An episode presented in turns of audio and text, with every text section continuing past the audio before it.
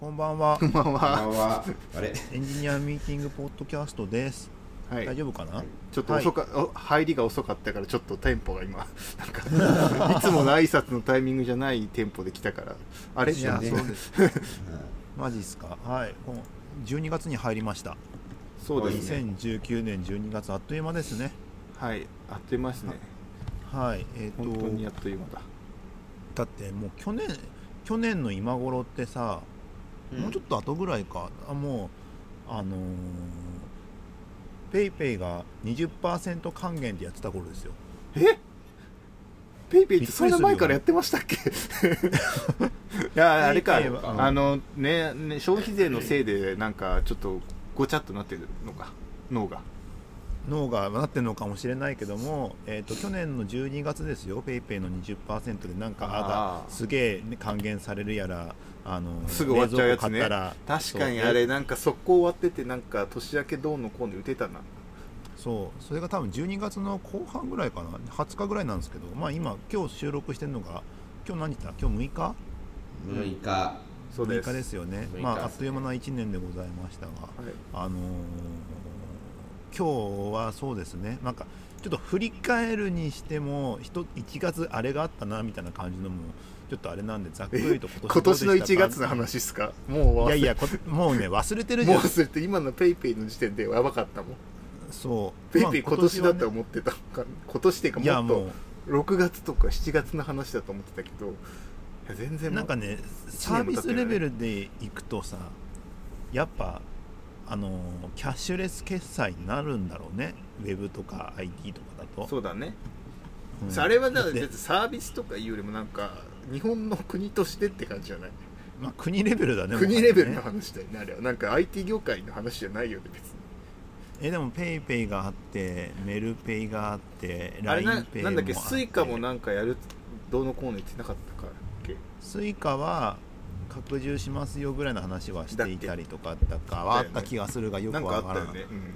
そう。だからキャッシュレスでやってましたみたいな感じの1年で、うん。あーいろんなセブンペイとかもあったなとかさ。もうそれが一気になんかもう減ったよね。そう思うと。まあセブンペイはご愁傷様としか言えないんだけども。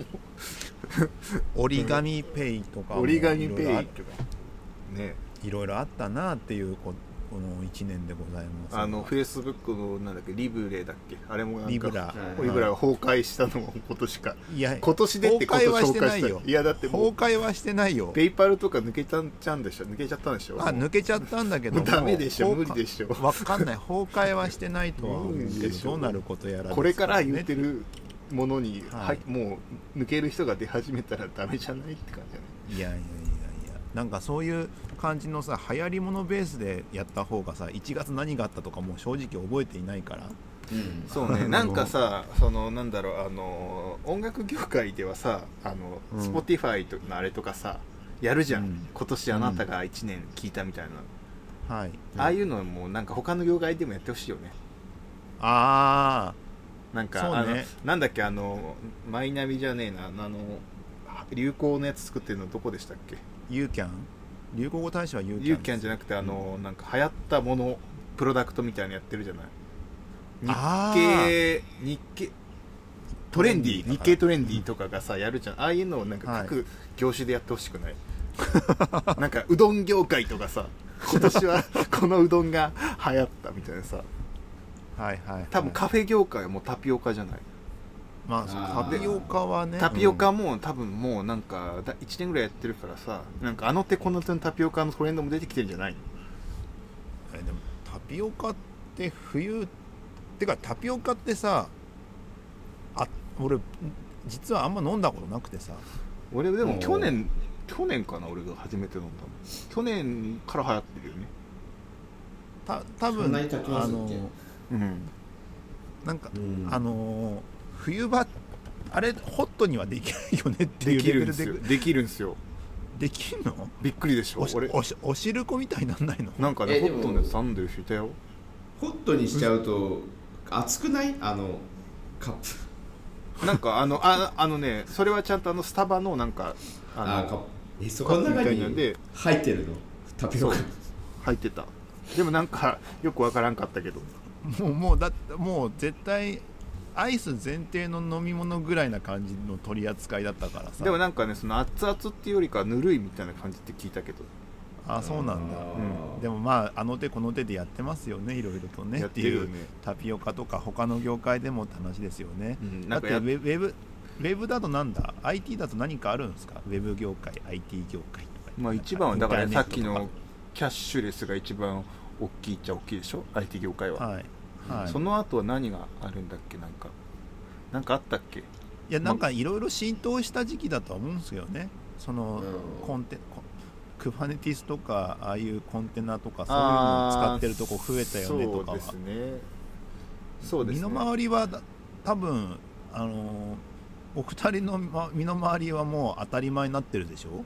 そうですね、ドッカーさんがなんかし浸透はしてたけどなんだろう、うんドッカーさんをホスティングする環境とかさ、そういうのがすごいお手軽になったのがこの1年だった気がする。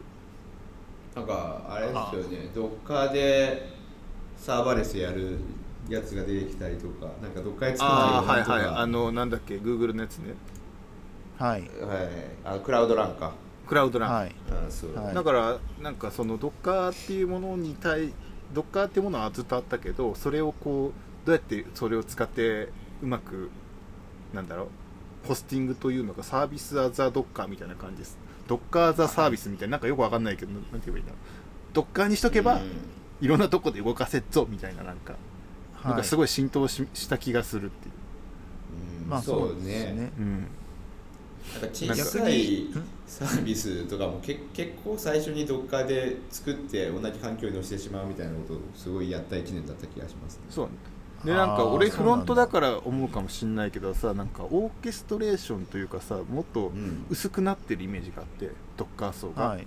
もっとシンプルにドッカーをなんか実行環境としてコンパクトに使えてそれをまあドーンって乗っければファーゲートとかにあとはもうスケールとか全部マネージしてくれて楽ちんで動くよねみたいな。だから SSR とか超楽ちんみたいな。あー。フロントは別にさオーケストレーションそんな関係ないじゃないもうノードを動かすなんか本当にラムダのちょっと大きいやつみたいな感覚で使ってるだけだから。はい。ってなってくるとなんかすごいファーゲートとか今年めっちゃ使ったけどめちゃ便利だなと思う、はい。もうなんかもうデプロイとかしたくないよなとなんかわわざわざ。ああんな楽なものに慣れてきちゃってると。ああまあ楽ですね。それで言うと。楽ですねっていうかオンなんて言うんだろう。オンプレで比べるとそれは楽ですねですけど楽それなりになんか気にかけなきゃいけないこともあるけどね。あるけど、うん。まあ結構札束で殴ってしまえばスケーリングも楽だしなんか落ちてもすぐ再起動かけてくれるし、うん。まあ、その辺がいい,、そうなんですいいよね。なんかメモリが来たなって思ったらなんかドンって落としちゃうとか。モニタリングとかって何に落ち着いてます？どの各どのどの程度のああでもそれは僕フロントで SSR しかしないから、うん。もうなんか単純にログを出しといてクラウドウォッチかあるいはデータドックかはい。って感じかな。データドックに流すあれあのなんかドそうそうデータドックに流すコンテナも立ち上げる？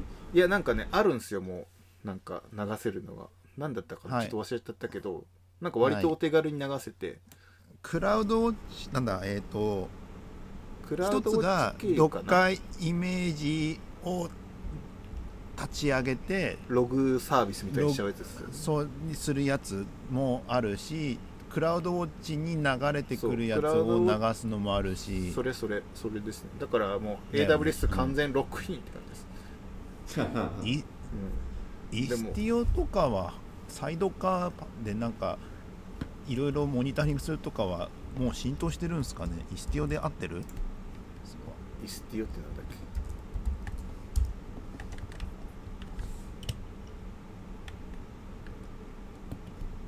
なんか説明があれですけど一応その、はいはいはい。プロなんだなんていうんだな説明あれだなそのネットワークの中ではいはい。個々のこ個々の、あのーコンテナ間のプアクセスを制御するっていうのかな、うん。ああいうのとかってもう当たり前のように使ってます。それともまあ乗っかってるから別にいっか。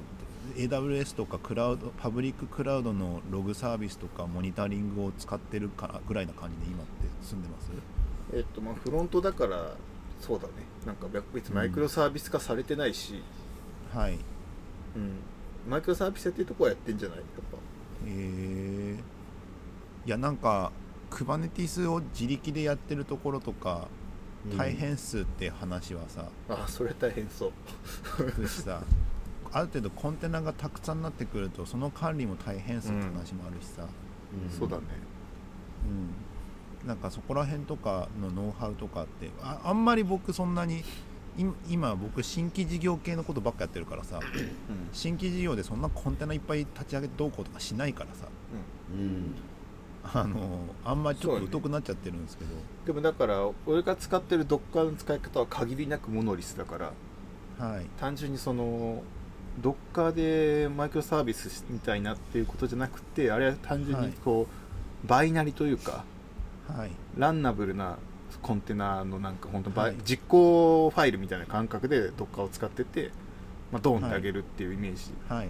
が、なるほまあ、フロントだからだけど感じかな。ライブラリも全部そこに固めれるしみたいな、どはいはいはいはい。いちいち NPM インストールしなくてもいいからどっかに固めちゃってビルドして好きなタイミングでランすればそれがはい。動くって、だから切り戻しも早いよねみたいはいはいはい。いやなんあれだよね。まあそれが便利だよねっていうのもあればさ本当に求めてたのはヘロクみたいなやつだって言ってる人もいるしさ。なああでもねヘロクみみたいなものだね、うんでもヘロクもちょあちょっと遅いじゃない？やっぱそのドドッカーでじゃなくてあれプッシュしたらさ一回一回ビルド走ってみたいな、うん。うん。でも感覚はそれにかなり近いとこはあるよね、まあだ、サークル CI でビルドさせてみたいな。あそこまで行きたいって言ってる人はいるもののだいぶねまあどっかだとどっかとか自由にポータビリティあってっていう感じでだいぶ便利な世の中になってきたなっていう感じではあるんですけど、それで言うと僕俺 Now が好きだからさ、はい、Now って知ってます？なんです？Now って。あのね Next を作ってる ZEIT っていうとこがあるんですけどはい。そこがやってるホスティング環境。はいはいでもともとあの Netlify みたいなさスタティックサイトを実行するだけだったんだけど、ドッカー動くになったりして API 作れたりとか、へー。SSR できるようになっててそこははもう本当になんかドッカーファイル作って Now ってすればあのヘロクみたいにそのままもはいうダーンって上がって向こうでビルドされてドッカーのコンテナがで勝手にはいランされるみたいな。へえで全部そのバージョニングされてて任意のなんだろう今のアクティブなやつはどれってバージョニングしたやつにそのなんだ ALB というか、まあ、DNS の抜き先を変えて、はい。なんか最新環境にするみたいなのができる、へえいやなんか多分それいけてるだろうっていう人はいくらでもいるから出てくるんだろうけどやっぱそこに行きたいよねって思ってる人いっぱいいるだろうね。俺は思ってる。だってだからフロントやってんだもん、サーバーでそのさ 大量のコンテナをめちゃくちゃ使いたいっていうなんか多分サーバーサイドとかさそういうインフラの人の欲求じゃない？はい。たくさんのコンピューターをバーって使いたい。でもフロントは違うからもうダーンってダーンってすぐ出したいっていう動くものをはい。ブラウザですぐ動かしたいんだから、うんそうなってくるとやっぱヘロクみたいなのがいいよね。なるほどね。プッシュってやったらもうすぐあとはアップエンジンみたいなさ。はい。ああいう感覚の方が好き今今だからドッカーでビルドしてどこするよりももっと楽な方の話もあるしさ。うん。ささらにさコスト面ので言うとさあのララムダと RDS がつながったでしょ？使った。でもまああの時間とかがあるからさなんかあんまり複雑なことやれないんじゃなかったっけ？いやあれさコネクションプール貼れるようになったでしょ。えそうなの？えどどうなってんの？それ。なんか間に挟んでされるないのかな。うん。ララムダから RDB に行く時の一番のネックはあのーコネクションを毎回貼って外すっていう行為があれだったのがコネクションプール対応したでしょ。どうなってんの？それ。いやよくわからんよね。そのコネクションの貼ってる元が消えるのにさラムダだったらだからそこをなんかいるあるんじゃないの、うん、だからやっぱしみたいな。のいいのラムダからラムダからつなげたいっすっていうニーズがあってそこに入ってきてる感じがあっておいいよいよいよいよラムダでいいんじゃねえか。もう本当にそれこそ新しいことばっかやってる人たちだからさサーバー代とかそんな金かけたくないしさ。そうだね。フロントの我々に関してはラムダとかなんだ？もうファンクション的なものにしたいって気持ちでいっぱいですよはい。もう何もマネージしたくないそう。SSR もラムダでやりたいっていう。そそしたらメモリとか別にいいしそもそも監視もほとんどしなくていいし。うん。一回一回リクエストごとに死ぬからってだからラムダは若干面倒くさいんだけどね設定が。そう。僕の中ではね。だからあのいいーその Google の方のさクラウドランが、いはい、これかってなるわけでしょ？うん。もう固めちゃったバイナリがどっかがバイナリみたいな感じで動くみたいな。そう。まあそういうそういう、ううん。ん、ご時世があるんだろうなっていう感じのことをちょっとね、あのー思いますわなっていうのは一つだからもう。両極端になっていくんじゃない？そのもうん。うなんか Kubernetes でバーってやる方とはい。もう薄く薄くするサーバーレスとかエッジコンピューティングの方にはい。両極端になるんじゃない？はい。容易に想像できるよねなんかね分かりやすいよねって思ったっていうのが一つと、あともうざっくり思ったこと今年の思ったことで言うとさ流行り流行りものかな？なんあのーこの1年間でさその転職サービスとかさ副職副業サービスとかさめちゃくちゃ増えてないっすか？あと俺僕あとあれっすよあのコワーキングスペースというかなんていうの WeWork みたいなやつめっちゃ増えてる、はい。増えてる。それそれに合わせてるのかもしれないけどめっちゃ増えてると思って。なんか家の近くにも出てきてた。多くないと思って。こんないるって感じぐらい増えてて。何なんだろうねあれ。働き方改革ですか？適当。あのリモートが増えてるからかな。じゃない？うんいやそれもあると思う、みうん、僕最近最近っていうかまああのリモートのなんか提携オフィスがあって近所にあってたいなたまに行くんすよ。うん。で5月ぐらいかな？5月ぐらいまではもう誰もいなくて。う。んももうええほうほうほ2320人ぐらいは入れるスペースなんだけど。ういやまあそんなもんだと思うよね普通は。そう行く行くたびに誰もいないからポツンとやりたい放題し集中してできるっていうのでいいなと思ってたんだけど、うん。うん8月になったら急に埋まっててなんでなんだろうね。なんかあのー要は営業みたいな経理とか営業みたいな感じの人がえ？すっげえ使ってて「え。これ何これ？何これ?」って。いやあのーまあ、見かけなんか他のさその WeWork みたいなおしゃれ系でさなんかイノベーションだなんだみたいなやつとは程遠いんだよやっぱ。あのよ世の中の 世の中のただの世の中のなんだ図書館みたいな感覚でしょ？そう。世の中のリモートオフィスってどうした？どうした？い後藤さん。めっちゃ大丈夫か？大丈夫か？風邪ひいてて風邪ひいてて。あら。はいはい。そうそうそう。世の中のい一般的なところってさもう本当に営業が電話あの中継点、うん。営業の中継点として使ってるような感じなんだよねあーでもやっぱ冷静に考えたらねそれはあるかもしれないよね、うん。だからよく電話も使われてるし電話ボックスみたいなのがあってさそこで喋るみたいなゾーンがあああ使ったことないけどあるね確かに電話ボックスって。そう。そういうのがあるしっていう感じなんだけどもなんか急にその時だけそのいいわゆるなんか事務職的な人たちがすごい入っててなんかびっくりした。あこんなに流行ってんだと思ってうん自分の席ねえじゃんみたいな感じになった時があってうーん。だから8月だけだっただ。夏場だけだったんだよね。え？なんかお試しじゃない、お試し。うん。なんか何人かあったのかなとか思いながら。セールは走ったんですか？なんか。お1ヶ月お試しでみたいなんでさ、うん。その営業会社に営業が来てさ1ヶ月だけお試ししたんじゃない、ねそういうのかもしれないけどやっぱやってはいるんだなと思ったねリモートに関しては。だからでもそのすごい、まあ、副業とかさ転職とかはいいとして選択サイトはいいとしてさ、うん。あのコワーキングスペースの量はさ絶対淘汰されるよね。と思うんだけど、あうんどうだろう。えあれあるかな。渋谷とかもそこら中にあるよ。いやわかるわかる。昔から結構あるじゃないですか。そうそう、うん。いやなんかそのださあれはわかるよ。あのなんか自習室でしょそれ。自自習室みたいなやつはある。あったんだけど今なんかめっちゃゴージャスなさなんかラウンジみたいなやつ WeWork みたいなの作ってるじゃん普通に。いっぱい。これの金のかけ方は絶対無理があるんじゃねえかみたいな。なんかあの昔ながらの銭湯とスーパー銭湯ぐらいの差はそうだね。ある、そうそんなに数パーセントいらんだろみたいな。そういいねや例ーえいい例えいい例えそうね。そうね。昔の銭湯と数パーセントの差があるね。わかるそれすごい。なんかそこ数パーここいっぱい数パーセントあるよみたいなさそんな感じになってんだけどでも意外と意外とスーパー銭湯めっちゃあるんじゃないですか。あるね。でもなんかやっぱうん。郊外にさ、ポンポンポンってあるの分かるよ。渋谷みたいな何狭いところにさもうそこら中にあるじゃないスーパー銭湯そうそういやだから意外とあんだなって。しかも淘汰されてないってことじゃないですか。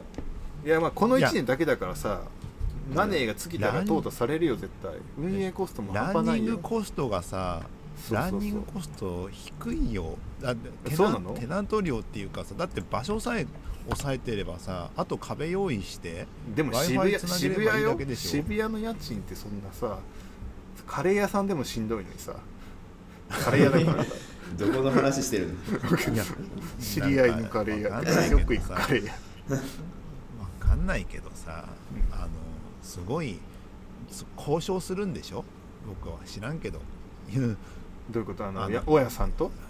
大家さんとっていうかその賃金とかを交渉するんじゃないの、はあそういうこと？うん、それでできるだけ安いところで利が乗るようなところを見つけて少しずつ増やしてってんじゃないの、かなうん、そういうもんなんじゃない？だってそんな別にさあの飲食店とは違くてさうん。何人も置くもようなとこじゃないじゃん。でもなんか、でも確かに冷静に今もう一回思い出すとあのさ渋谷のスクランブルスクエアの上あるじゃない？うん。はあのクソ高いビルのあそこにもあるんだよね。でそこってめっちゃ高いのよ。確か WeWork よりも全然高くてへえなんかあれは冷静に考えたらなんかそういうなんか高級ラウンジ会員制ラウンジみたいなものなのかもしれないなと思って。あもう働くんじゃなくくてそんだけの金払ってここに来てるやつってそれなりのなんか仕事してるやつらじゃない。はい。だからそのお金を払って会員になることでそこでコネクションを得て仕事をなんかつなげるとかそういうところなのかもな、ひょっとして。だ純粋に仕事しに行ってるわけじゃないのかもって思っちゃった、はいなるほどね、うん。まあ、そう WeWork って本来そういうとこか。うん、いやでもそういうのもあるしその転職のサイトの話戻っていい？いいよ。はい。いやもうそのそりゃそうだった。転職転職サービス人材確保とかさね、うん。副業とかめめちゃくちゃ増えてさ。そうね、みんなそんなにさ転職とかさもうもうその同じ会社に何十年とかさうん。もうそういうご時世じゃねえんだねみたいな感じののがちょっと一気に近づいたなって感じがしたね。日本はそうじゃないかな。もうなんか終身雇用信じてる人もいなくない？いやでもそこそこ。もうそれこそなんかさ JR とかさなんか、うん。でも銀行の人もさ結構辞めてる人とか知り合いいて、はい。銀行でも銀行なんてさ冷静に考えたらもう本当になんかもう終身雇用の権限みたいな感じじゃないのあんな。入っちゃえばもう。OK みたい。な、状況状況を考えるときついでしょう。ん、だから結構辞めてる人がいて銀行行っててうはい。で、はい。なんか何やるかと思ったら何だったかな介護とか普通にやってるよ。へえあでも介護はあれですよ。介護士は多分増えた職業トップ3ぐらいじゃない？そうなんか介護士とかなっててなんかもう銀行のそういうのに疲れてしまってなんはい。か地元帰って介護の仕事やるとか言ってた。そうそうそうっすよね。介介護士は介護士はめっちゃ増えてるんですよ最近、うんなんか増えてんのかよく聞くからさそういううん、そういう風になってるもいるだろうから、うん。まあなんかセカンドキャリアとまではいかないまでもなんかすごい転職というかそういうのが身近になってきてるよね。まあエンジニアとかだともう普通に身近だからさそんな5年も10年もいるとかさめずあの珍しいまでは言わないまでも全然選択肢としてありえるじゃん。ここら辺3対2ぐらいでそれより長いですけどね。あー。まあね。なんか珍しくないけどみたいな感じですよねそれはなんか、まあたまたま運が良かったんだよね俺とかの場合もなんか。あの、うん。なんか転職周りを見渡しても割とフロントエンドがそんなね大事に扱われてる会社が意外となかったの。だからなんかそろそろ転職しても飽きてきたからいいかなって思うんだけど周りを見渡して他の会社のフロントエンドの人と話聞くとなんか結局一番いいなって思うんだよねいやもう冷静に考えてね。でもう今フロントエンドエンジニアってめっためちゃくちゃいないっすよ。うんめっちゃいないって言われる。どこも探してるとめっどこもちゃいないらしい。探してると思うよ。でどこも探してんだけど何をやってくれって大体聞く何なんだやってほしいこと聞くと大体がそのさ、 Rails とかに載ってるやつをさ React に変えてくれ案件なんだよね。へえあまあまあめんどくせえなと思うんだよああもう最初から React のやつだったらなんかやってもいいかなと思うんだけどえそれやるの？みたいな、はい全部置き換えはめんどくさいなって思って。なんで置き換えるんだろう？いやわかんないけどなんかそういう案件がよく聞くよ。あのしかも jQuery 使っていたのを一部分 Vue なのかあの React なのかに置き換えようっていう話があってちょこちょこやってましたみたいな話ってよく聞くんですけど。それうんそれそれそれ、それそなんかそやんなくてれをやろうもいいのにねとか言って。思っちゃうの。にいいんじゃないかなはい。動いてんだったら。いややんなきゃいけじゃあなんか動的に動くんだろうね。そう。でわかんかないけど。 React よりもやっぱね Vue が多くて。はい。なんか載せ替えれないから載せ替えてくれと。で残ったらうちで引きなんだあ、まあ、短期間載せ替えだけのタスクだから、あとは全部うちのエンジニアでやるねみたいなこと言われるんだけどはい、いやだいぶフロントエンド舐めてるなと思って。あそんな簡単じゃねえぞお前みたいな。ー ビュービューとそのリアクトってどっちが多いんですかっていろんな人に最近聞くことが多いんですけど、はい。佐竹さんは Vue の方が多いイメージ。あ言われるのがね。言われるのが。僕は圧倒的 React 派だから。はい もう圧倒的な10 91で React の方が優れてると思ってるから。優れてるか優れてない、ね、ないか分かんないけど好きな方はね好きな方は React だから Vue 書きたくないから、まあ、多少書けるんだけど、うん。なんかもう周りくどいしあんま好きじゃないし、まあ、よく言うのが拡張子がかっこ悪いのが一番嫌だ。ドット V ずっと Vue Vue これはダメだみたいななんか。でもよく言われてあとはその React よりも Vue は簡単なんでしょっていうのよ。だから知らないからね、はい。でもはい世間のなんか調べてとか、まあ、みんな言うから。はい。でそう言ってくる人たちは大体舐めてるからフロントエンドを。なんか簡単なんでしょみたいな。はい。言うだったら。だからでも乗せ替えのちょっと工数がいってノウハウもないから乗せ替えてもらったらあとはメンテはやれますみたいな。すげえ聞くんだよね。ビューがさ簡単だと思われてる理由ってなんだろうね。いやだからなんか、始めるまね、でが簡単なんじゃないですか？そうん。技術選定とかがねうんいらないんですよ結構ビューって、うん。もう全部ビューの中に含まれてるから。例えば？だからそのビュー CLI さんっていうのがいてさそれに全部もう、はい。なんかビルドやらなんかもろもろ全部入ってるんですよ大体。いやだけどさ案件はさ Rails のさ一部分のやつを Vue に乗せ替えるなんでしょ？そう。うん。それ Vue クライアント使う話なの？それって。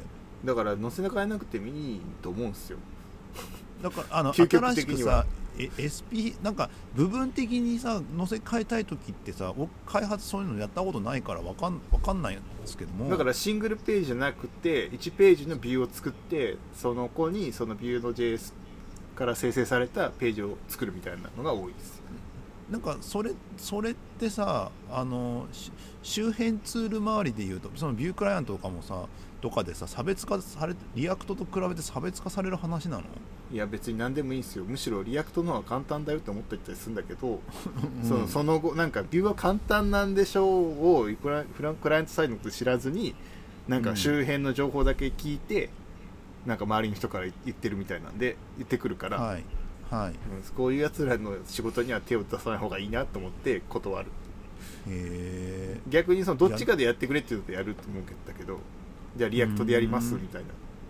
うーんで React でやってもなんか NEXT とか使えばまあ別に結構簡単に作作れるっていう簡単に作れるっていうかもう全部決まってるからはいできましたで出せ出しやすいから。はい。な難しくないんだけど。ネク Next はどうっすか？ Next はね楽ちんですね。なんか僕 Vue Nuxt は最近触ってるんですけど。 Next はまあ楽ちんだと思いますよ楽ちん楽ちんだなが1点あだから Vue に関しての思僕の思った感想は、まあ楽まあ、 Vue Nuxt 楽だなが1点でタイプスクリプト使おうとした時の面倒くささなんだこれと思ったのが一つ。でもそろそろ会社さ最近触ってないから分かんないけどなんだっけ半年か1年ぐらい前にその話をしててなんかビューチームが結構頑張ってて、なんかうまくやるようになるみたいな話をしてたけど、まあ、あんまビューに興味がないからな。よく追ってないや。3になったらは変わるか分からんけどさ今今今そのうーん要はタイプスクリプトのさデコレーターのクラスああのライブラリがめあるでしょビューって。知らん。ビューデクラスデコレーターはなんか忘れちゃったけど、まあデコレーター使うね。ナナクストもデコレーターだしさすげえデコレーター書かなきゃいけないんだよね、で、えっと書かなきゃいけない。書い書書くようなモダンだみたいな感じの感じなんだけどさ、はうんうん。意外となんかちゃんと使い方把握しとかないとストアの対方とかがさうまく、あのー引き継がれてないというかうん。タイプセーフになってないというかなんか可読性低くないですか？ビューって。可読性が低いっていうよりなんもか何が起こるか分かんなかったりしません？一見。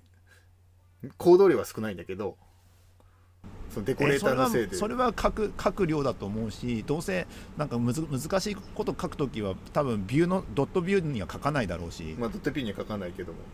書かないからそこから先はいいんだろうけどもあのちゃんとタイプセーフで書くっていうところを守ろうとすると面倒くせえなって思ったのが思ったっていうのは一個ある。意外とそのダラドットダラドラダラドルストアとかなんかプラグインみたいな感じでさ最初から入ってるじゃないですか。入ってる。ミドルウェアミドルウェアみたいなところ。はい。だけどそこにさタイもうタイプスクリプトはもう入れたいからさフロント触るのにどんなちっちゃくちっちゃくても。はい。もうめんどくさいめんどくさいというかあと何かあった時に後で困るしっていうのをなんかここ1年12年すげえ痛い目見てきたんで。も うん。そでなって書こうとなると意外と面倒くさいと思ったのがビューだったっていうなんかあのとなんかはちょっと俺デバッグもしづらかったんだよな。なんかエラーが起こる箇所がさなんか変なとこで起こってどこここみたいなのが多かったのが Vue だった気がする。なんか React だとまあなんか結局 JS だから結構すぐ分かるんだよ。なんかここだなって、はい。はい。なんか Vue ってもうコンパイルされちゃったらさもう全然分かんないんだよね。はいはいはい。実行ファイルで出てくるエラーが「あーん?」って「なんだこれ 」みたいな「どこ?」みたいな本番とかから探すの大変かもね、大変だよねあれは。うん。まあ Vue のなんかそういうデベロッパーツールあるんだろうかも知らないんだけど、はい、なんかその辺とか見てて辛いなと思って。デブツールでね開発環境で見るなら別にねだしようけどね。なんか React だったら一応なんかその開発環境とかのあんまミニファイしてないとこだったらさもうそのままそのちゃんと出てきたりするからはい。で source map 使えば本当にその JSX がまあちゃんと指し示せるからいいんだけどなんか Vue 使ってた時は、まあ、使い方が悪かったのかもしれないけどなんかはい Vue のランタイムの中とかですごいエラーでハマったことがよくあったような気がするなと思って、へえどこみたいな。ね。ここどこみたいな。いろいろある慣れの問題もありそう慣れの問題もありそうな気がるするけど、そういうのもあってあんま使使わなかった。 React はそうかなんかネ Next を僕あんま触ったことなくてっていうか結局さ React アプリケーションを SPA で作るししろさうん。なんかやることって結局さなんかなんだあの Redux みたいなステートの管理だったりとかさはい、うん。あのそういうのがとかあとリクエスト周りのところの設計とかさはい。うん。あまあテストだとかなんかやるコンポーネントだとかさい。やることは決まってくるからさ、はい。もうパッケージ化されてていいよって思いながらもさうん。はい。あのなんか結局 Next を使えばそれで完璧なの完璧っていうかな納得感のあるのが出てくるかどうかが分かってないからあれなんですけど。いやーそうではないと思うね Next は。なんか Next は、うん。まあ Rails みたいなもんでもなんちょっと語彙があ間違いがあるかもしれないけどまあもうユースケースが決まってんですよ大体、はい。でそのはい。乗っかってやるなら全然いけるみたいな。で漏れたナクストナやつクストとの違いは？一緒一緒。だから基本的にはなくなくすとってさ URL の縛りがあるけどさ。それそれそれそれそれ。そういうのそもそも。そこだけ逆に言えば？その辺ぐらいだね。あとはなんかディレクトリの構成の仕方とか。うん。なんかどこに何ファイルファイルを置くっていうのが全部決まってるじゃない。はいそういうのとこが決まっててそのケースに乗っけるんだったらいけるみたいな。へえまあうんでもそこまでそんな URL に困るっていうのは特殊しだと思ってはいるもののなくはないからねやっぱね、うんなくはない。そう。だからなんだろうだからなんかリアはリアクん？8割ぐらいのケースは NEXT でいけると思うんですよ。へえもうすでになんだ。うんでも既存のやつをなんか URL 残したまま NEXT にしたいとかなるとめんどくさいみたいへえな感じなんじゃない？なんかきなんかなんか始めるときは僕 NEXT でやってます最初は。あそうなんだ。でダメになったらダメだなと思ったらなんかフルスクラッチに変えればいいだけで一応ビューの部分あるじゃない？はい、はい、そこは別に NEXT でなければいけないビューの書き方になってないんですよあんまり NEXT って、まあ、はいただのはい。functional component だから別の React プロジェクト持ってても動くみたいな。はいだから後から変えちゃえばいいみたいな。もう皆さんフックは当たり前のように使うようになったんですか？フックじゃなかったらちもう書きたくないですね。もう Hooks なかったらもういやアレルギーというか一旦やっぱ楽なものに触れちゃうとさはい。もう戻れないっす。そうなんだ。へうんめちゃ楽。えめちゃ楽だしもそうだね。めちゃ楽。たまにちょっとなんかあっていう時 SSR 考慮しなくて死ぬ時とかあるからはい。そういうとこだけあれだけどそれ以外に関してはめっちゃ楽だね、えー、あとはそうっすね。あのコンポーネントまあいわゆるあマアトミックデイザインを出しただ本出したのっていつだっけ？去年じゃない？2年前じゃない？去年ですね。だ、うん。そうだ去年去年。いな何月？去年の。4月。4月、うん。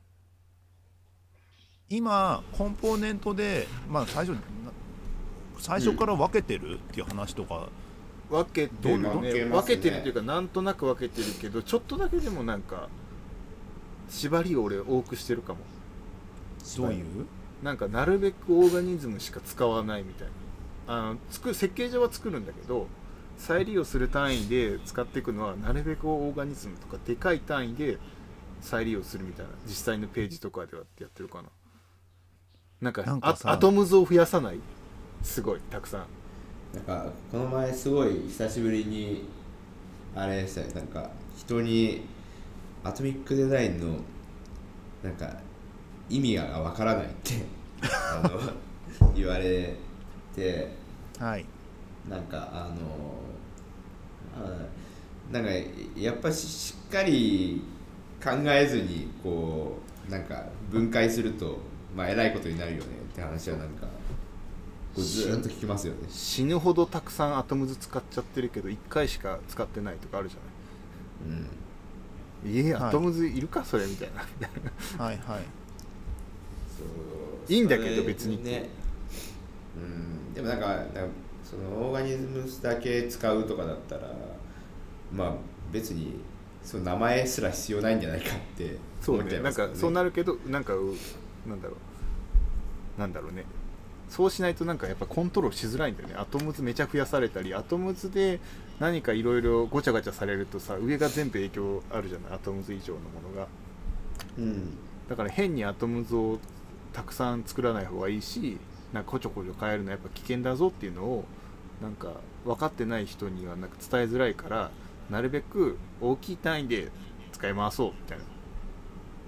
分解せずにって。分解し脳の中では分解して作ってるんだけど利用する時はでっかく使ってる？って感じかな。そうするときはでっかいですででっかいとこで使えなかったらちっちゃいとこに落ちる。だからここはこのオーガニズムじゃダメなんだってなったらじゃあその中にあるモレキュレスで使えるのを使ってみたいな。でそれでもダメならやっとこうアトムズを増やすかみたいな。そういうイメージ。増えます？最後。増え最後は増えるんだけど増やさないように頑張るみたいなあとアトミックデザインってさうん。標準にするにはちょっと細かいんだよね。最初に始めるにしては。っていうのがさ。もうちょっとざっくりとかさそう。なんかなんか概念的にはまあ気持ちはわかるしそっちの方がいいはわかると思いながらもうん。運用とか、しまああの新しく作るとかをやっていくにあたっていきなりあそこに行くジャンプするのがちとしんどいというのも、人によってやっぱりブレるんだよね。そうそう。だからそのブレをなんか除外するためにでかい単位で使おうってなってるっていうか感覚的に。そう。人によってさでその人のデザイナーデザイナー主になんだけどブレるところってスタイルがあるじゃない、それぞれ。うん。それのスタイルごとにスタイルとそのなんだ出来上がったもんじゃなくてそのデザイナーの人のスタイルがあるじゃない？はい、表現が、それのたんびにアトムズが増えたりするんだよね。なんはいはいかわかるかな、はいこの感覚みたいな。それみたいな。なんかなんかあのー昔はアトミックデザインそれ自体になんかそのシステム性をすごく強く感じたわけじゃないかったんですけどなんかこういう話するたんびにやっぱシステム性が強いんだなってすごい思うんですよね。だからその仕組みを全員が理解してないとうん。今みたいにブレて結局厳しくなるわけじゃないですか。その変更が辛い状態だからそれ自体が負債になっちゃってるじゃないですかそうそうそうだからそうなってしまいがちだからなんかうまくそれをごまかして使ってる感じです。であのシステムだってことを考えるともう難難易度が高いのはなんかセットな気がするんですよね。うん。な難易度それを運用していくっていうかそれそのデザインシステムの上で作っていくっていうのはさ難しいことがセットなわけじゃないですか。はい。だからなんか全然安易に使わない方がいいなっていう気はなんか結構してますね。なんかもう俺ら使い手をに試されてる感があるもんねあれお前は本当にデザイン。使えるか？アトミックデザインみたいな、でデザインだけだったらいいんですよまだ。うん。あくまでもデザインのコンポーネントとしてそういう考えを持ってきややっていきゃいいんですけどなんかフロン少なくともフロント系のあのー React だ Vue だとかでコンポーネントだみたいな感じでやった時にさどうしても props state dispatch やら何やらがどっかに付随してきててさうんそいつのせいでなんかシステムが紛れ込んできてそこの議論でもややこしくなっちゃうんだよね。ああなるほどね。あのーだからうちでやってるパターンだとなんか、はい。まあ、 monorepo になっててはい。でデザインシステムっていうレポがあるんです。レポジトリパッケージがあって、はい。それと、まあ、ウェブっていうその実際のプロダクトがあってはい。コンポーネントはね両方にいるんですよ。ほであのそのそこの場で使うやつとかいるじゃない？もう二度と使い回さないやつは、ウェブ側にいる、でデザインシステムじゃない。と捉えてるんですよ、うはいはいはい。ででもそのコンポーネントはデザインシステムのアトムズやモレキュレスが使えるみたいな。はい。っていう感じでなんか本当に再利用できるなんかやつだけをデザインシステムに持ってってそっちに入れるだから別リポジトリにあるってこと？なそうだから全部のその画面を構成する全てがデザインシステムから出来上がってるわけじゃない。なんかマテリアルそれこそマテリアル UI ライブラリみたいなノリでそうだね。そいつと捉えててうん、そいつを利用してなんか独自の絵を一部作ったりするっていう風にしてるからなんかちょっとありあなんかアレンジがあるっていうか厳密にデザインシステムとしてかっちりはしてないっていうなんか最近あのうちの今2チーム持ってるんですけど1個のチームだけでもレポジトリが4つ5つぐらいあるんですよ。はい。うんでまあえーとそのうちの3個が今並行してフル稼働してて3レポジトリが、クライアントなんですけど、うんはいあの同じサービスに対して違うプラットフォーム用のクライアントアプリケーションがその3つで走ってるからはい。そのコンポーネント、まあ、同じロジックいっぱいあるからコンポーネントにして出そうって結構はい。長い、長い間やっててもこの12クォーターぐらいやってて。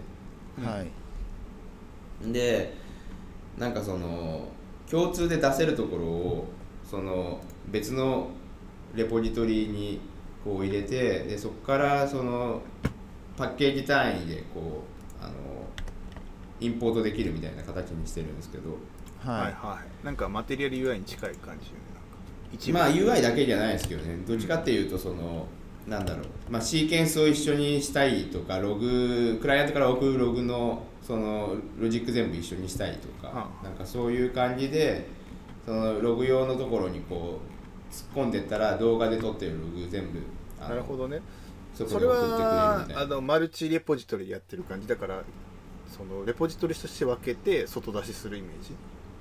レポジトリとしてまあ外に出してその中にコンポーネントがいくつかあってでそこはモノレポになっててなんかラーナみたいなので取ってくるみたいな。んかうちが最初に設計したのは逆パターンでもはやなんかマルチプラットフォームになったとしてもモノレポの中に入れちゃおうでいいんじゃないかっていうのを言っててまあ増えたらそうしようと思ってるんだけど、あのそれスペクトラムってあるじゃん。あのチャットツールの。なはい。あそこはそうやってんのよ。あれ割と参考にしててあそこあはもう本当にロジックとかが全部なんだろう。まあもうロジックというか iOS、Web、Android とか全部モノレポの中にいてうん。で共通で使うとこは共通のとこにいるみたいな感じになってて、まあ、確かにそれが一番やりやすいかもなと思って。なんか、まあ、JS でやれるんだったらなんか React Native とかでみたいな感じを当初考えてたからそうすると、うん。なんかロジック層は大体 JS で共有化できるし、まあ、 TypeScript なんだけどだとしたらなんかこっちレポリなんだろうそのロジックのレポジトリがあって両方にプルリクを送るのは嫌だよねってなるからじゃあ monorepo でやって、そのモノレポの中でその共通なものはパッケージを分けるみたいなのがいいかもなと思ってそういう設計にしちゃうだから入れていく感じモノレポの中にでそのもしあの1個のプラットフォームでなんかそのプラットフォーム依存で問題が起きたみたいになった時になんかバージョンはそのこのプラットフォームで固定したいみたいななんかそういうの出てきてもおかしくないじゃないですか。ああなるほどね。でもそうしたらどうすりゃいいんだろなんかそれがなんか今の話だとこうできないなって思ってなんかそう。そうするとなんかそのタグ切ったディレクトリが1個こうそのモノレポの中にできてきそうだなあるかもな。確かに。でそれで言うとねうちはちょっとだけね変な感じになっててえっとね、API スキーマを司ってる。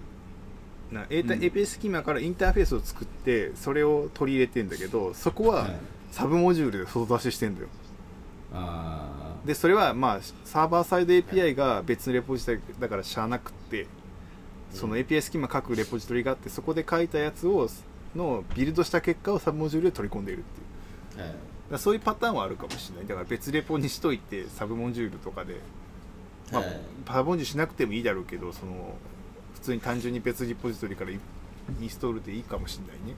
ただプルリクはやっぱ2つになっちゃうけどみたいな、まあ、どっちかだよね。なん。かやっぱり使う方は選べないときついなとは思うんですよ。なんか使う方は自由ですよみたいうん。なこうなんか選択肢がないといつの間にかあるクライアントがバグってましたね。なるじゃないですか。そう。そうだからだからまあ共通のとこいじったら共通のとこいじられるかなんかどっちかっていうとうちのやってないから言えないけどやろうとして思ったことは、うん。まあ一箇所変わったら全プラットフォーム全部書くみたいなパワーでパワーでいくだからだからそのさなんかバグったとするじゃないどっかで。はい。そしたらそれを固定しそのレポそのパあのプロダクトだけ固定するんじゃなくて全部直すみたいな。全ての全てのプロダクトというか。デバイス。っていうのでいいんじゃねえかみたいな話をしてた。まあそんな大きくならないだろうしと思ってなんかあれなんですよね。今サービス大きなプラットフォームの、まあ、デデバイスの数数える、まあ、正確に数えてないけどやっぱなんかなんか2 3 0個あるなってなって。はい。それははい面倒い。ね、はい。そういや無理だしそもそもそのどっかのタイミングで放置するタイミングができるんですよね、はい。えーそうすると共通化の夢はあるけど選べないと多分はい。知らないところでバグってるみたいな、あれだよねそれにもそのこテレビのさ方のランタイムの JS はバージョンが古くてとかそういうことでしょきっと。まあその同じそのコンポーネントとして出てるけどその時そうそうそうそのこっちはバージョン Chrome 進んでてブラウザー最新の機能使えるけどみたいな。テレビデバイスはそうでもないからとかさそういうことだよねきっとまあすまあそうそうですね。そう、それもそうだしうーんまあそうですね。いやでもなんか本当に複数プラットフォームがあってっていうでなってくると確かに分割があってでこっからさこっから細かいところが共通の方へみたいなのはうん。まあにするには確かにアトミックデザインとかっていう概念があってその上でこういう風にやってますねみたいな話はまあそう確かにねってなるね。うん。なんか変更のポイントがこうなんか細いろんなところが使えば使うほど多分細かくなるはずなんですよね、はいここだけ使いたいないならこの変更のポイントはこうだからみたいうん。ななんかそれがこう実現すしようと思うと確かになんかそういうシステマチックのデザインが必要だけど一番最初の時にそれ考えないですよねやっぱそうね。うん。そんなでかくスケールすることをね その時になったら考えようぜみたいな感じだよね。やっぱだからなんかデザインシステム的なもの全体に言えるんですけどやっぱ後から入れることがひ必須になるじゃないですか、はい。一番最初からやれてやれてるところってもしかしたらその1年後死んでるかもしれないし。そう。はいだからなんか後から入れるその能力がすごい必要なのにそれをやったやれたことがある人って世の中にどれだけいるんだろうっていうのがなんか一番のそのギャップを感じますね。あのクラリティの話でさギャップとか聞いててさなんだっけ、うん。あ10年計10年計画の今5年目ですとか言ってたもんね。え長え話だなと思って。ーでもそこまで見渡せる人まあでもああれじゃないですか。そのブランドとして長いところだったら確かにそういうふうに見渡せるじゃないですか。しかも専門チームがいてさそんなにかかってなるとさ、その実専門チームがいない我々みたいなとこさもう何年かかるんですかみたいになるよね。ねえ。ねなるし気が遠くなるよね。うん腰を据えてなんかそこまで考えきれるかみたいなところもうん。一個ありますよね。リソースとして。そうそうそうそうそうそうもう投資だもんねあれはそういううん。デザインシステムが多分いるだろうから10年後までにどうにかしようって投資みたいになってくるからね。うん。いやまあまあそそうなってそこに手出せるかってそのリファクタリングに手出せるかとかと同じ話にに近い話なまあのかなと近いね。思いますね。結構そうかもしれない、うん。まあ、確かにデザインを、うん、ああなんかデザインもそうなんですけどその返済の計画をちゃんと立てようみたいな。はい。はいはい。すごい。いやすごい単純な話なんですけど。あれなんかね？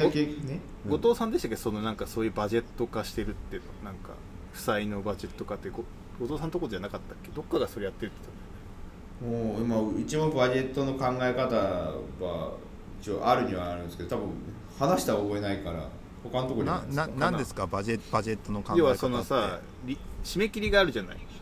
はい。ではい。締め切りがあるから、本当はここまでやりたいんだけど締め切りを考えるとやれないと。はい。ってなると、そのそのためにはちょっといろんな借金というか負債を抱えて早くする。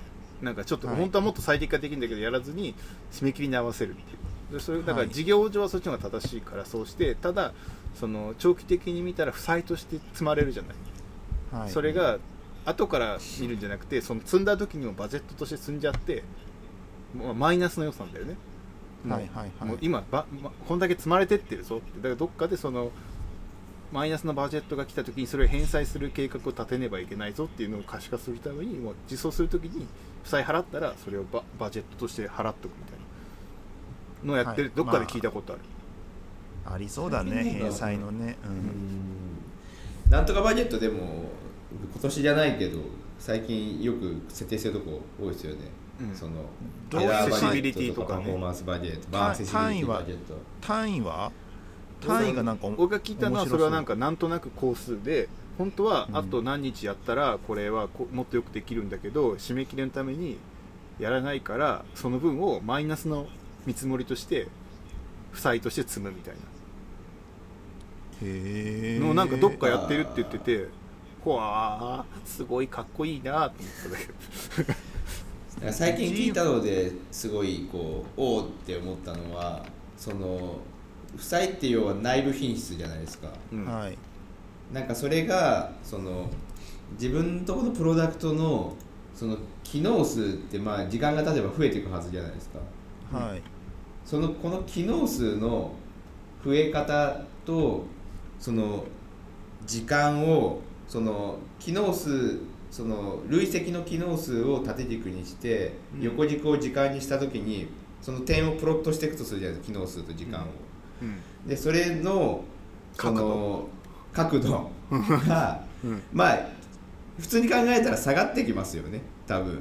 そのえ？えーっと最初はあの新規でこう作っスクラッチから作ってる時は機能数バカバカバカ累積じゃなくってってことか。累積累積。単位時間あたりの累積だよね。全体の累積。単位時間。いや全体の時間全体の累積。全体の累積？例えばあのまあフィードをこう出すっていう機能がそれ1じゃないですか。うんはい。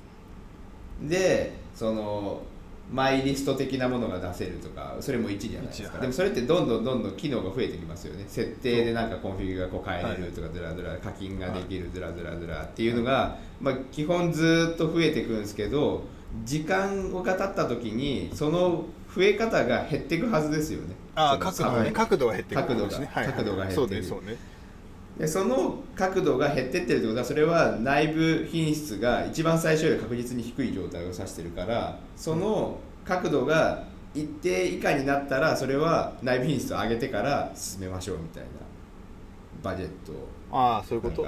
余裕が出てきた像を見つけるってこと？それは。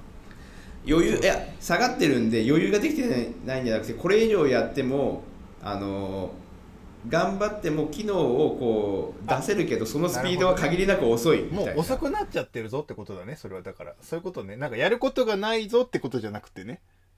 やることがない量じゃなくて変えまあ負債だから変えづらくなってるからなるほど。重しがつき始めてるぞっていう。のなるほど。そう。わかりやすいね。でもそれ分かりやすいすごいなって思う思ったのはそうやって示されるとその事業的にもそのスピードこそだって圧倒的に分かるじゃないですか。そうだね。だってもう前はさめっちゃ角度速かったのにめっちゃ落ちてるやんってなるわけでしょどっかから。そうそうそうそうそう。あるいはなんかね。クリティカルな何かがあった瞬間からはもう横一線になったりするわけでしょ。進まないとか。あそうそうそう。開とか。発ううん。ん。なんかそれが内部品質ずっとエンジニアだけのその課題じゃないけどものだったのが他の人にも伝えられるっていうかその事事業者の目から見ても明らかになるっていうのはすごいことだなって思って、なんか開発アナリティクスとかなんかいろいろありそうだね。なんかそれ聞いたことあるな最近。なんかいいかっこいい名前あったよ。なんだっけ？あるかっこいい名前が。開発アナリティクスじゃないけどなんかなんかあったんだよかっこいい名前。なんかバンダウンチャートとはまた違ったいやな概念だよね。んかそうデブオプスみたいなな感じのうん。やつで、そのうん。要はそのデベロッパーのプロダクティビティを測るなんかかっこいい言葉がなんかどっかのミディアムかなんかで見たけど忘れちゃった。からへー。すげえかっこいい言葉があったんだよ、へー。へえ思い出そう。うわあ思い出せない。何だったかなあのねうちなみに僕最近やってるのは単純に開発あのー最初に想定していたもの以外は全部バグにしてるんですよ今。どういうこと？うち。あ追加機能も。要は計画するときにけ事前の計画でではないものは全てバグなんです。バグにしちゃってて差し込み案件とかもってことね。そうそう全部。だって想定してないんだもん。でそれのかかった時間をがどれだけかかってるかを指標にしてて今。あーマイナスのあれだ。なんかあれだ。だからそれが全体のボリュームなんかリソースの何割使ってるかっていうのを指標にしてて。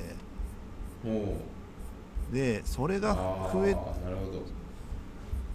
でそいつをがどれくらいになるとこうだからこれしないとまずいっすよみたいな話はしてるね。なるほどね。なんかさ昔の高校の物理とかでさ四角い箱を両側に力を引っ張ってみたいな問題に感じがするんだけどイメージ。何どういうこと？どういやいうこと？だからさ摩擦係数ゼロの床にお箱が置かれてて、はい。それをなんかこっち向きに押す力とこっち向きに引っ張る力があってはい。箱はどっちに動いてるでしょうみたいなさ。要するにだからはいその前に引っ張る力はさそのなんだ実際やろうと思ってたことをこなしてる速度のベロシでしょ？はい。でそのさ爆で積んだやつは後ろ側引っ張ろうとする力でしょ？ベロシティあでそれの、まあはいはい。その力でどれぐらいの速度で動いてるとかっていうことでどっかだと後ろが大きくなると、後ろ引っ張られてるからもうマイナスに動いてるぞみたいなさ、まあノリはそうそうそうだね。うん、だからそれでそれの見ながらなんか今これがこうなっちゃってるからこれ下げなきゃいかんよみたいな話をうん。するみたいなことはややりだしてるね。なるほど。うん。なるほどねそうまあでもまあいろいろな測り方はありそうだけどねかっこいいやつも含めて。そうなんかねそれのなんかそのなんかかっこいい名前があったんだよね。デブオプスみたいなさ、なんか なんかその要は開発のプロダクティビティを解析してなんか改善していくみたいなノリのやつ、はいはいはい。なんだったかな？忘れちゃった忘れちゃったよ、えー話があれだな。だいぶ離れた。なコンポーネントの話から来てだいぶ来たな。それで言うと最初なんか転職サイトがって話してましたからね。どっからこうなったんでしたっけ？いやいやあトレンの。ド転職サイトのフロントエンドがなかなか取れないって話。取れないって話か。そう取れない取れないしそのデザインだけ抜き取りたいんだけどもどうしてもなんかあのアプリケーションになっちゃうとシステムの絡みが入ってきてそれが人によって解釈が違うせいであのなかなかもうもうこっちからすればやりたいことは誰もが分かる分かりやすい方法で分割しててほしいんですよ。まあそうね。だけどそのルールを毎回作んなきゃいけないっていうのがだからなんでここでステート持ってんの？みたいな話とかさ。あるあるあるある。面倒くさいからさなんでここに謎の謎の謎のストアちょっと取ってきてるやつあんのみたいなのやりたくないから、わかるわかるうん、なんでここでってねよくあるんで。もう全部レダックスストアに入れて useState は使ってはいけませんでいいんですよ。いやもうさもうさ結局さフォームがめちゃくちゃあるページとか使ったりするとさうん。きついきついんすよ。そうねなんだっけ React Redux Form とかあるじゃないですか。微妙にないリダックスフォームとかきついんすよ。すごいきついけどぜ全力で使わないけどあれ。マジやべえと思ってます。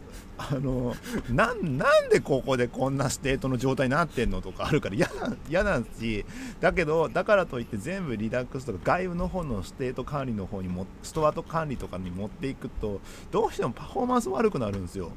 ううんんだからできるだけ最低限あのそもそも言っちゃうとあの設計上でページの設計レベルから入っていかなきゃいけなくて。おでもだからフォームがにさ300個ぐらいあるようなさページとかさやばいやばい。本当は置きたくないじゃん。怖い怖い。もう作りたくないもんね。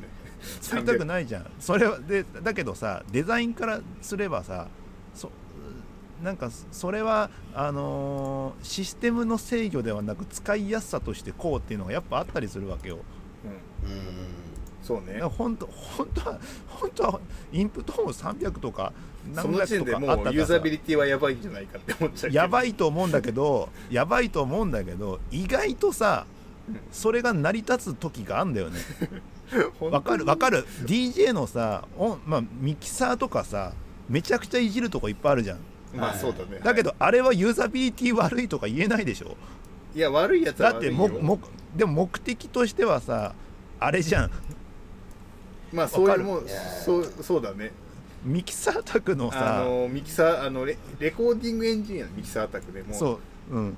百何十チャンネルとかでしょそうそうそう。いやここにはでもあれさ。このこのシンバルの音がここに入ってくるってやつでしょそそれをさ UX が悪いからと思ってさ2ちゃんにしましたとかでや確かに。そもそもちげえしってなるじゃん。実験してなる。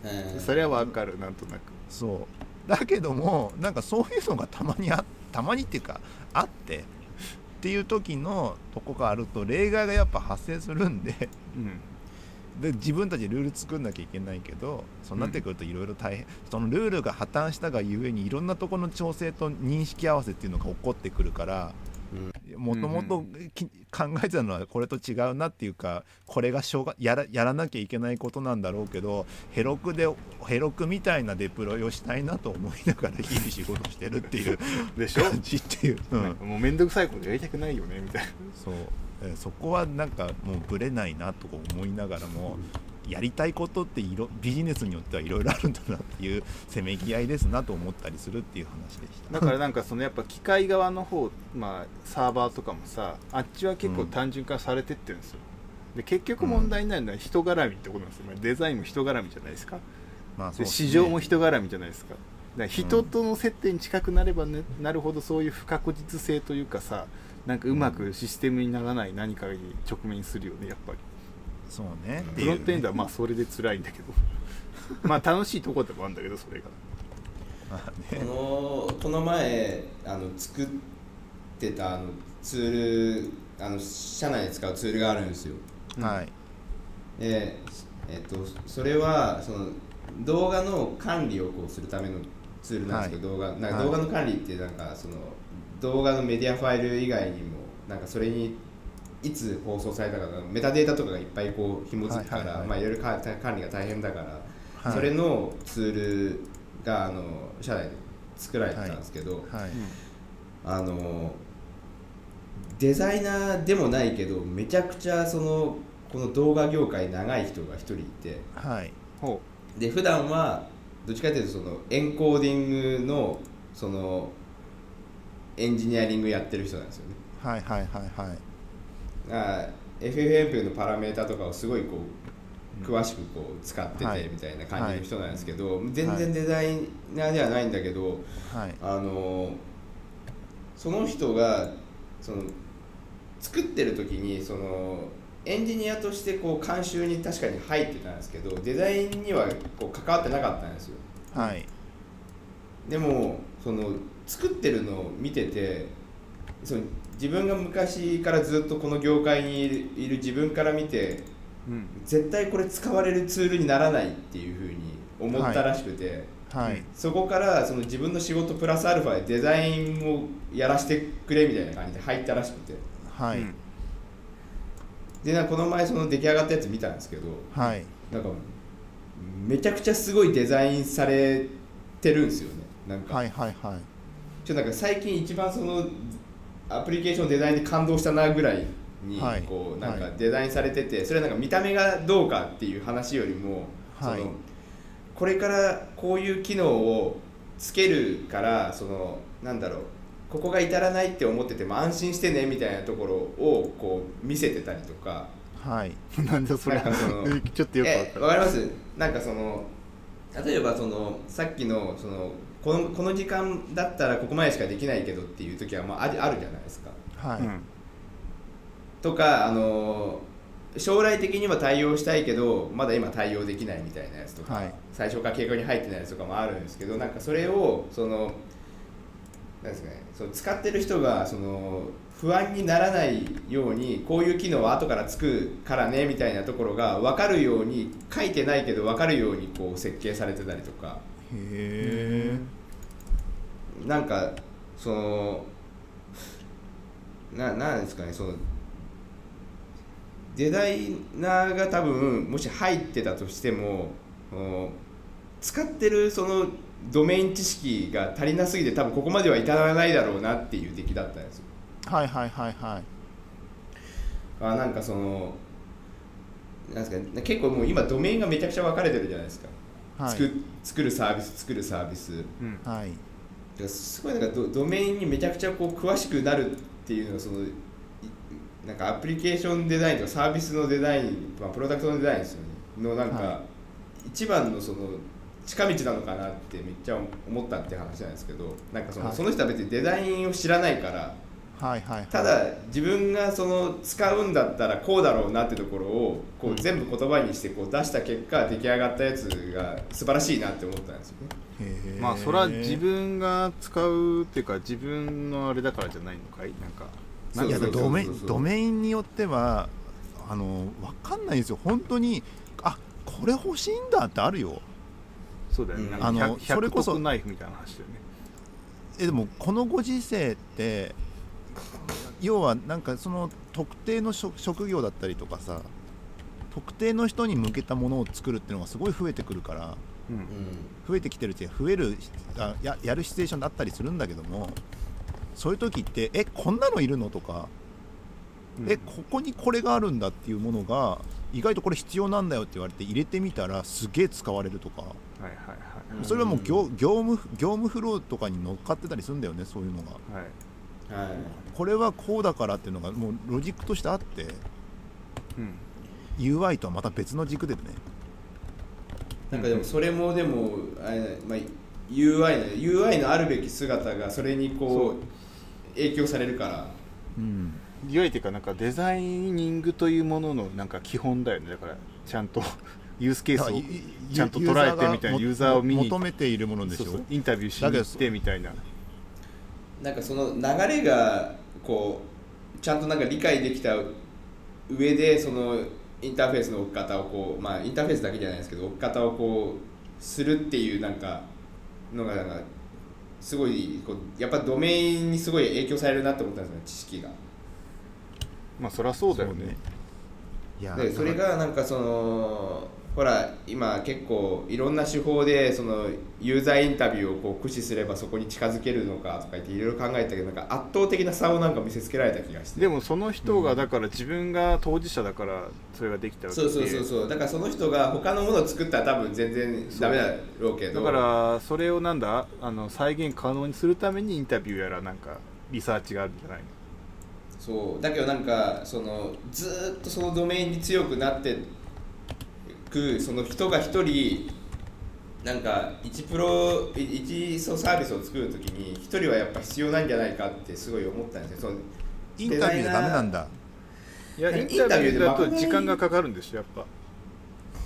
ペルソナがなんだろう作ってる人はやっインタビューはある程度いけると思うんですよ。でも自分がその人じゃないけどその人になるべく近いとこまで近づくことはできるけどその人になれるわけじゃないから憑依させれないからね。うん。それはその人が開発できるんだったらその人が多分一番ちゃんとしたものを作りそうっていう感じでなんかプロ野球選手がさバットを作る能力があったら多分一番自分の欲しいバットが作れるんだけどみたいな。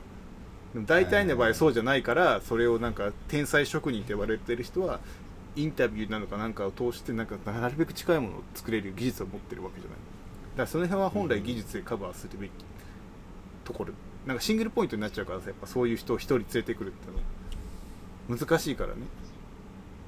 うん。だから理想はそうなんだけど理想的なことほとんどないからそれをどうやってなんか理想に近づけていくためにやるかっていうのがそういう UX のリサーチの手法じゃない？やっぱり。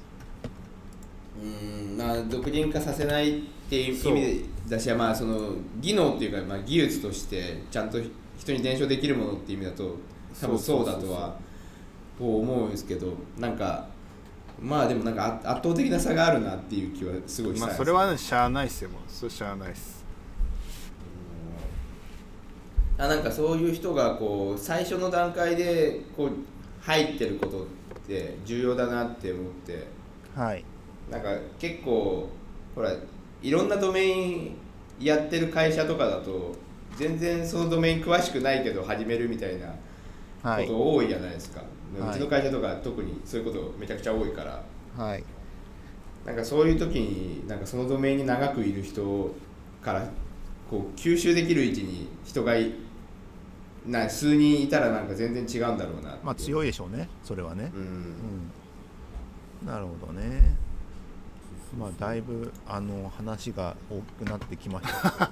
話でもでもなんか大きくなってきたっていうか普通にコンポーネントの話だったけどねっていう話だけど、そうだね。うん。なんでこうなったんだろう、まあいやなんかねあだからユーザーによってそのなんかシシステムに優しい設計にはならないからさ。うん。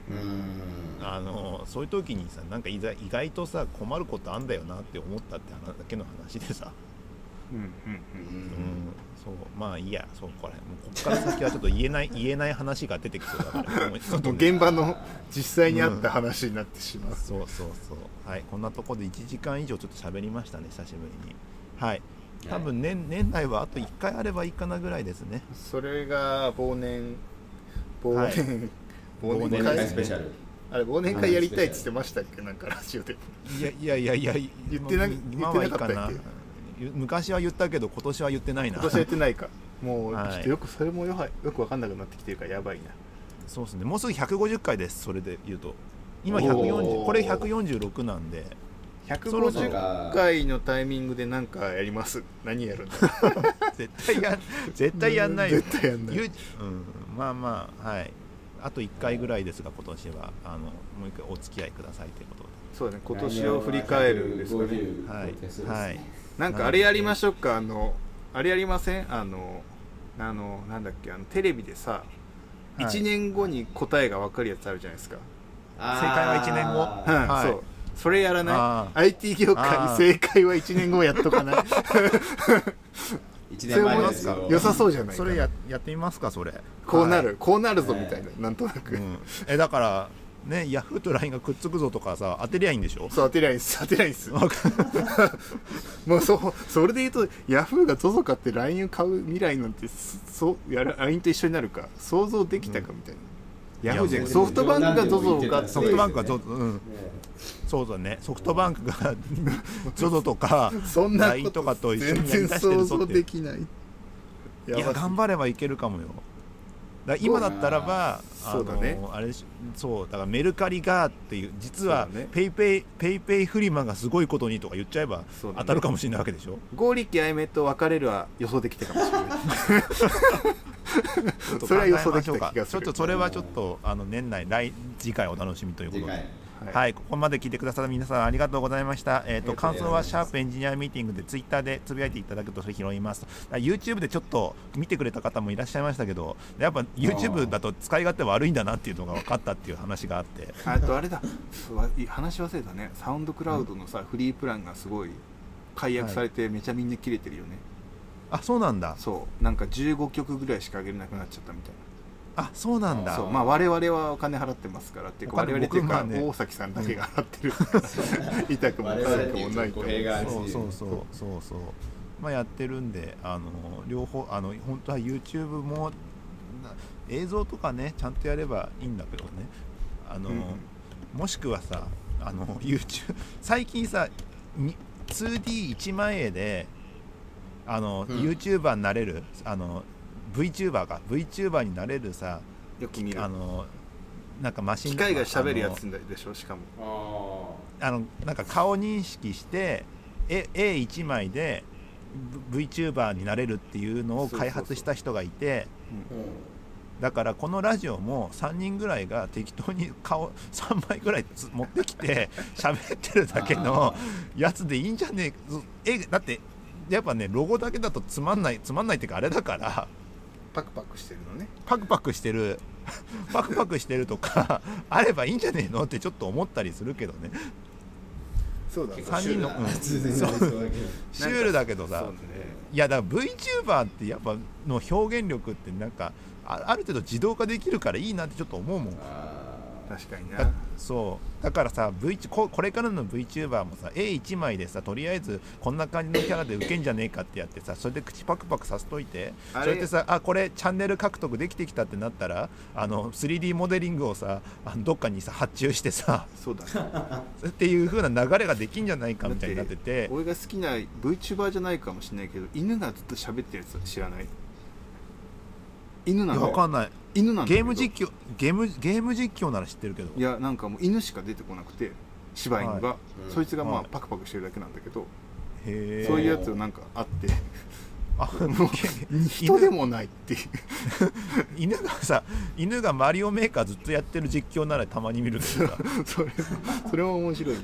うん、まあいろいろありますよね。はい、うん。まあいやはい、いやもう本当パワーかけてかけれる時に。かけれるかなはい。誰かやってくんないいかなただで、本当そうっすよ。うん。本当ねやれるっていうはい。人は教えてくださいって感じはい。お願いします、はい。はい。無料ですけどね。はい。そんなわけでありがとうございました。ありがとうございましありがとうございたました。はい